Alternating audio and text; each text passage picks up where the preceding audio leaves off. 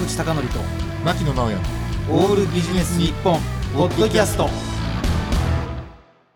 坂口貴教と牧野直哉のオールビジネス日本。今日のテーマは物流網の断絶を防げというテーマです、牧野さん。ですね。物流網の断絶というのは、まあ、今で言うとですねやっぱりそのいろんなその自然災害によって起こるというふうに言われております。で台風も津波も。台風もね、津波もそうです、地震もそうです。で、まあ、今回はですね、マスコミにも登場するし、政治家の皆さんもね、サプライチェーン、サプライチェーンでかなりこう使われることが多くなってきたので、物流網物サプライチェーン物流が止まった網サプライチェーンという形でね、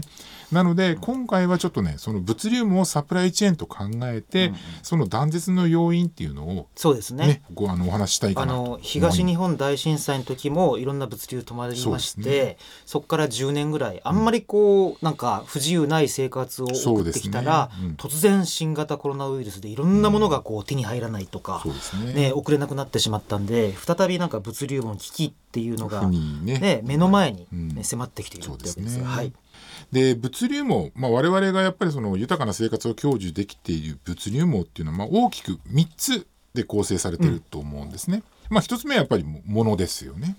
具体的にはその原料であったり材料であったり消費者であればやっぱ商品であったりということになるわけなんですけれども、まあ、この物が原因によるその断絶っていうのはな必ずしもその自然災害だけではなくて例えば特定の工場でですね事故が起こったりとか、そういったことでも断絶がする火災が起きてうん火災とかね、そういったことでも起きます。えで2つ目というのが物流ですね。はいはいやっぱりその物の流れがこう途切れてしまうと。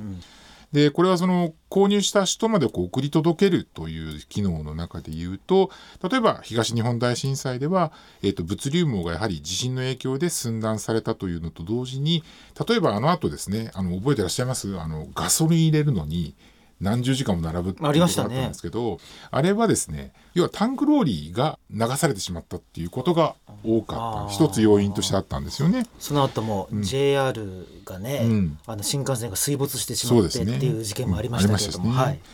で最後の3つ目っていうのはこれがですね今回のコロナウイルスの問題でも重要でありまして人なんですね、人なんですね。要はその物とかその物流がそのサプライチェーンをその構成するですね、えー、と要素だとするとその要はその構成要素っていうのを我々がやっぱりこう動かすとかですね。あの例えばものづくりをする、えー、と車を動かすといったようなことで携わる部分とやはりその人が例えばその需要とか供給の量というのをサプライチェーンのそれぞれのまあお客様であったりとかサプライヤーさんに対して伝えるということがまあこれ欠かせないんですね。実はそのサプライチェーン物流網っていうのは物だけが流れてるんじゃなくて情報も流れてるんですよということがあると。ね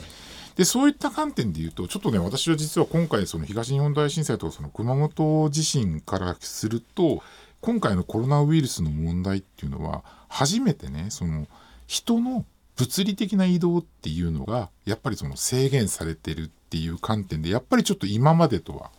違うことがあるかなと。なるほどでただしそこっていうのは代替手段があるんですよね。まあ当然のことながら以前から使っていた活用していたところでいうと例えば電話であったりとかで最近のまあインターネットのですねもう一般化普及化あとそのスマートフォンなんの活用すればですね実際にその、まあ、ウェブ会議みたいなこともっていうのもすごく簡単にできるようになりました。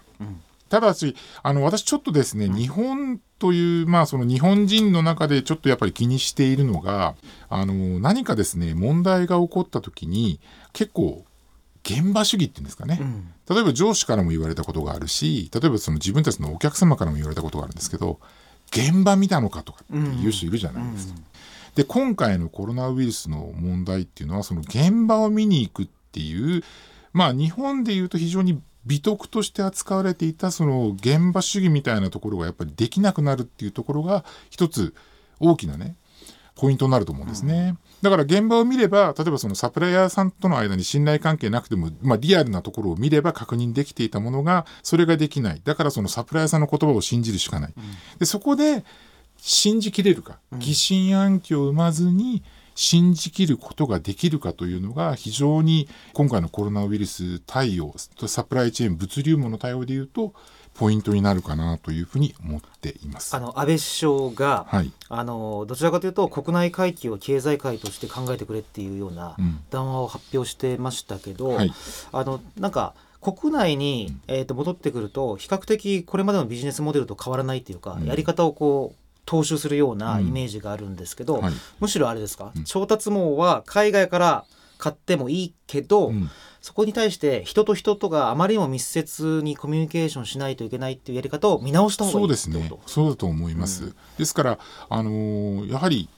結局ですねコロナウイルスの問題が起こる前にどれだけその取引先ビジネスのパートナーと要はその信頼関係を構築できていたかというところが、やはりこの状況になっても問われると思いますし一つ言えるのはなんていうんですかねあの百聞は一見にしかずじゃないんですけどやっぱ一回直接会うと仲良くなるみたいなところってあるじゃないですか、でもそれっていうのは今もうやっぱりできないというか難しくなっているので、私が一つお勧めしたいのは例えばインターネットのウェブ会議でも構わないんですけれども、もうね1日それこそ3分でもいいので毎日やるとかね。なるほど。今日は何してます？どんな感じですか？つって何にもありません。じゃあまた明日よろしくお願いします。でもいいと思うんですよ。だからそういった形で密度が確保できないんだったらもう頻度でやるしかないんじゃないかな慣れですかね。慣れだと思僕います、ね、あのこの前テレビ会議しようとしたら、なかなかあの画面に出てくれない人がいて理由聞いたら部屋の掃除してたって言うんですよ。あの画面で。でそれで掃除したかなんかでその人が唯一知ん知性を感じられる本棚の前に移動したんですけど、ん。その本棚が漫画で埋め尽くされてたんですね。いやいいんですよ。俺も漫画大好きだからいいんですけどなんか漫画でいつもその人スーツ姿しか見たことないのに、うんなんかくたびれた T シャツだったんですよ。これも慣れですかね？慣れなのかな？慣れっていうか今,、ね。今そこに関して言うと要は本人しか出さない。あ、Zoomとかね。そうそうそう。 Zoomとか背景背景ね。なんか、とうんなんかこの前なんかボタンを押し間違えた人がいて、なんか背景がハワイのなんかになってたんですよ。これなんか今から真面目な話するのに逆効果じゃないかなって私もいくつか持ってますけどね、ええ。背景はね。だからそういった形で、まあそれはね確かにあの、ね海外のビジネスパーソンなんかを見ててもやっぱりこう背景って意外とみんな気にしてますよね、うんうん何にもないところでやったりとかっていうことをしてるんで、多分読んでもないくせに難解な本をと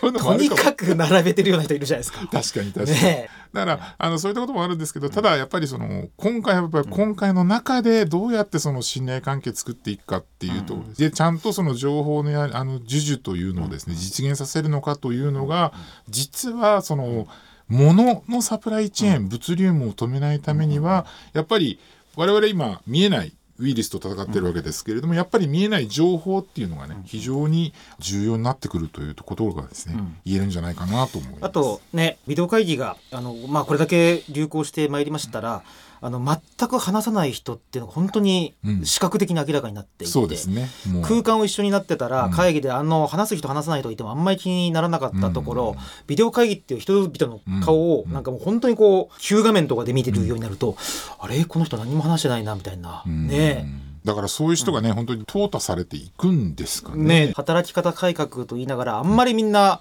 忙しさにかまけて改革してこなかったところが、はい。なんか今回のコロナ騒ぎでこう噴出したような感じもありますけどね。でそういった形で、えー、と例えばその、ね、短時間多頻度でやった後にですねやっぱりこのコロナ騒ぎというのが収束した後に、もうリアルで例えばコミュニケーションを取るとですねやっぱりより仲良くなれると思うんですよね。まあ、だからどこまで削ることができるかっていうのを今試験してるとそうそうそうそう思ったんですね。だからこれがあるからっつって私はそのリアルなそのコミュニケーションっていうのは絶対なくならないと思うしなくしてはならないと思うしそれは必要だと思うんですよね。ただやっぱりね毎日ねそのお客さんのところに行くとかって日本ってどうしてもそのほら御用聞きっていう文化があるからそういったことに対してこう重きを置く考え方は分かるんですけどだからそこはちょっとやっぱり我々も変えていかなきゃいけないしやっぱコロナ収束以降っていうのはそこはやっぱり大きく変えないとやっぱり日本のビジネスっていうのはやっぱりその変わっていかないんじゃないかなっていうのはすごく感じているところではありますね。つまりあの現場主義がダメとか対面がダメじゃなくてあくまで程度問題として程度問題。100%塗りつぶすのはやめよそううということなんですね。だからこれがあるからって言って、もう全部で100%ウェブに行こうといきますみたいなことを言うつもりはさらさらなくてただリアルとそのウェブっていうののバランスっていうのを考えてですねやるということがあの要はその状況状況に応じながらやる。だ今はもうリアルっていうのは難しいかもしれないからだからどうやってだからウェブでコミュニケーションを深めるのかっていうことを考える必要があると思います、ね、このリスナーの方も一度やってみたら非常に簡単に今デジタルツール、ね。会議ツールが、そうですね。無料で配布されてるのででやってみていただくのもいいんじゃないかなと。いうことで、はい。えー物流網断絶を防げということで、えー、と提案いただきました、ありがとうございます、坂口孝則と牧野直哉の「オールビジネス日本ポッドキャスト。今回はここまで。次回もお楽しみに。